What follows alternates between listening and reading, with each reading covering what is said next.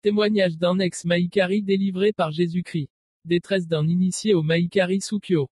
J'ai adhéré au Maïkari en 2005 après avoir reçu la lumière en moyenne deux fois par semaine pendant cinq mois. Cette pratique est appelée Okiyom dans le vocabulaire du Maïkari. Après mon initiation au Maïkari et la réception de l'Omitama dans le dernier trimestre de 2005, je fréquentais régulièrement le dojo. Comme tout nouvel initié, j'étais encouragé à inviter les amis et connaissances au dojo pour recevoir la lumière ou pour initiation.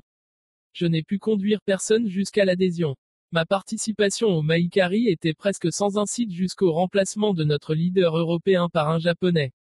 Les enseignements sur les esprits ancestraux et sur d'autres esprits devinrent plus intenses et il m'était régulièrement demandé si j'avais un hôtel ancestral dans ma maison. Bâtir cet hôtel était en effet un prérequis pour le deuxième niveau d'initiation. Le concept d'hôtel ancestral en lui-même me mettait vraiment mal à l'aise. J'avais déjà été dans quelques maisons de Kumit ayant un hôtel ancestral et je n'en désirais vraiment pas chez moi. Grâce au sixième sang, je pouvais sentir la présence d'esprit dans ces maisons et cela me mettait mal à l'aise et je ne me sentais pas disposé à accomplir les rituels associés à ces hôtels, tels nourrir les esprits ancestraux, tous les jours. C'est bien après que je compris ce qui clochait avec les hôtels.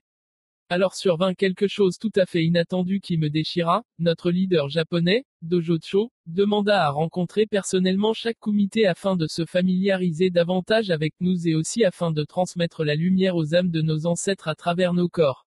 Ceci était censé élever leurs âmes et purifier leurs péchés. Je pris mon premier rendez-vous. Au cours de cette première rencontre, il m'interrogea en longueur sur mes ancêtres, en particulier sur mon père qui était décédé depuis dix ans déjà. Pendant cette rencontre, il traça mon arbre généalogique. La prochaine réunion fut programmée pour deux à trois semaines plus tard. Je me présentai au rendez-vous. Dojocho me dit qu'il me donnerait un Okiyom au huitième point, ce point correspond au front, et que je devrais suivre toutes ses instructions. Je fermai mes yeux et après la lecture de la prière, il commença à me transférer la lumière. J'étais déjà averti que cette séance durerait plus longtemps que la normale de 10 minutes, je ne fus donc pas surpris que cela se prolongeât un peu plus, environ 15-20 minutes.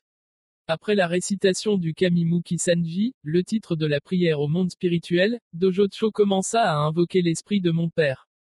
Au moment où je m'engageais à cette session, je n'avais pas su qu'il parlerait des esprits ancestraux. Cette tournure était surprise pour moi. Mais obéissant, je restai assis, mes yeux fermés et il me donna la lumière. Il m'ordonna également de commencer à respirer profondément afin de respirer la lumière, ce que je fis aussi. Tout à coup, je sentis une présence obscure et très effrayante dans la salle. J'étais glacé mais ne pouvais oser quelques mouvements. Immédiatement, alors que je ne m'y attendais pas, je sentis cette présence entrer en moi. Quelques instants après, Dojocho arrêta la session. Je l'informai de ce qui s'était passé, mais il ne me crut guère. Je rentrai à la maison, nerveux, abattu, anxieux et confus. Je me sentais violé et trahi par notre leader spirituel. Ne sachant vraiment pas vers qui me tourner, je m'adressai à une femme comité que j'avais admirée pour sa piété et sa gentillesse. Elle ne sut quoi dire sinon qu'elle me conseilla de retourner vers le dojo Cho. J'allais donc vers le dojo Cho une semaine plus tard. Il était avec un de ses assistants japonais. Tous les deux restèrent froids et indifférents. Ils répondirent que ce qui m'était arrivé était dû à mon mauvais karma. Autrement dit, tout était de ma faute. Dojocho ajouta, Tu es venu à moi, je ne suis pas allé à toi. La semaine suivante, rongé par la détresse, supportant toujours la ténébreuse présence en moi, je voyageais pour rencontrer notre précédent dojocho, celui qui m'avait initié, qui maintenant dirigeait un autre dojo. J'espérais qu'elle serait capable de renvoyer cet esprit d'où il était venu. Elle me répondit, Je suis désolé, je ne traite pas avec les esprits et ne peux donc pas t'aider. Tout ce que je puis faire, c'est de prier avec toi et te donner la lumière. Jusque-là, j'allais toujours au Maïkari, me convainquant que ceci n'était que le fruit du hasard tout comme mon mauvais karma. Je me disais aussi que si je recevais assez de lumière, cet esprit méchant s'en irait. Je dormais à peine car cet esprit en moi ne m'autorisait ni sommeil, ni repos. Je perdis beaucoup de poids. J'étais bizarre, déprimé et anxieux et j'avais vraiment de la peine à me concentrer au travail. Durant toutes les péripéties des événements, Dieu, le vrai Dieu vivant, non le Dieu du Maïkari, me protégeait puissamment et je demeurais actif malgré la douleur physique. J'avais de terribles douleurs abdominales et je subis plusieurs examens médicaux incluant la coloscopie. Heureusement, tous les résultats furent négatifs. Volontairement, je passe sur les détails du témoignage et vais droit à l'essentiel. Après deux mois et demi environ de cette agonie incessante, après avoir cherché de l'aide dans différents cercles spirituels, je rencontrai une chamane qui était capable de chasser l'esprit momentanément. Trois mois plus tard, cet esprit impur revint avec d'autres esprits méchants. Il enterre ma maison avec des bruits, des voix déplaçant des objets. Leur présence ténébreuse était évidente. L'esprit qui entra en moi premièrement le fit de nouveau. Je me retrouvais donc à nouveau avec des douleurs abdominales, des accélérations cardiaques, et bien d'autres symptômes physiques désagréables. Mon équilibre était aussi affecté. Je vacillais de part et d'autre et devais être très prudent quand je promenais mon chien. En ce moment, je ne comprenais pas toujours pleinement ce qui se passait, c'était une dure épreuve. Ne pouvant plus supporter leur harassement, j'abandonnai l'appartement que je louais et commençai à vivre temporairement dans des locations meublées. Malgré les déplacements, le problème persista et les esprits, au moins deux d'entre eux, m'avaient suivi. Ma foi dans le Maïkari se détruisit et je me sentais extrêmement mal à l'aise et peureux les quelques fois que je retournais au dojo. Cependant, je plaidais encore auprès du dojo Cho pour son aide. Cette fois il fut très brutal. En présence des autres leaders qui étaient dans le bureau de la direction, il me dit avec colère et à haute voix, je n'ai pas de temps à perdre pour toi.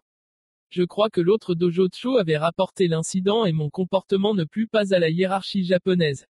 Durant mon deuxième mois de vie nomade, allant d'un appartement temporaire à un autre, je rassemblais finalement mon courage et retournais mon omitama au dojo. J'avais jusque-là hésité par peur des conséquences, mais au point où j'en étais, je n'avais plus rien à perdre. Cinq mois après que ces esprits m'avaient envahi, en plus du retour de l'esprit ancestral, je rencontrai une autre chamane qui pouvait renvoyer les esprits vers leur lieu d'origine. Une fois encore, ceci n'était qu'une solution temporaire. Le problème persista et même s'empira. Toute cette galère a duré durant deux bonnes années. Comment j'ai trouvé la délivrance pendant cette période, j'avais dû me loger plusieurs fois à la Bible Belt of the United States, traduit, ceinture de la Bible 1. Un jour, le fardeau de mes problèmes avec ces démons fut si lourd et oppressant que j'informai mon cousin par téléphone de ce qui me tourmentait. Il me dit immédiatement, tu es venu à la bonne place. Jésus-Christ est le seul qui puisse t'aider. Mon âme était prête pour Jésus. Après tout ce désespoir, je ressentis à nouveau l'espoir. Pour la première fois dans ma vie, j'ouvris mon cœur à Jésus-Christ. Après deux essais manqués, je trouvai une bonne église pour louer Christ et obtins ma délivrance. Suite aux prières ferventes et aux jeûnes, le Saint-Esprit m'a conduit clairement vers l'église où il me voulait servir Dieu. Je me fis baptiser et soumis ma vie entière à Jésus. Dans son infinie miséricorde, j'ai été totalement délivré de tout esprit méchant. Ma délivrance est permanente et définitive.